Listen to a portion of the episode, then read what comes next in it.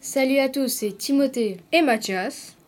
Aujourd'hui, nous allons vous présenter la xénophobie. Mais qu'est-ce que la xénophobie La xénophobie est quand on a peur d'un étranger. Mais pourquoi des personnes sont xénophobes Certaines personnes sont xénophobes car des étrangers ne parlent pas la même langue et 56% des personnes pratiquant une religion sont victimes de xénophobie. Les actes de xénophobie se déroulent près de la frontière selon le ministère de l'Intérieur. Mais que faire contre la xénophobie Que tout le monde se parle est une loi, celle du 13 juillet 1990, réprimant tout acte xénophobe.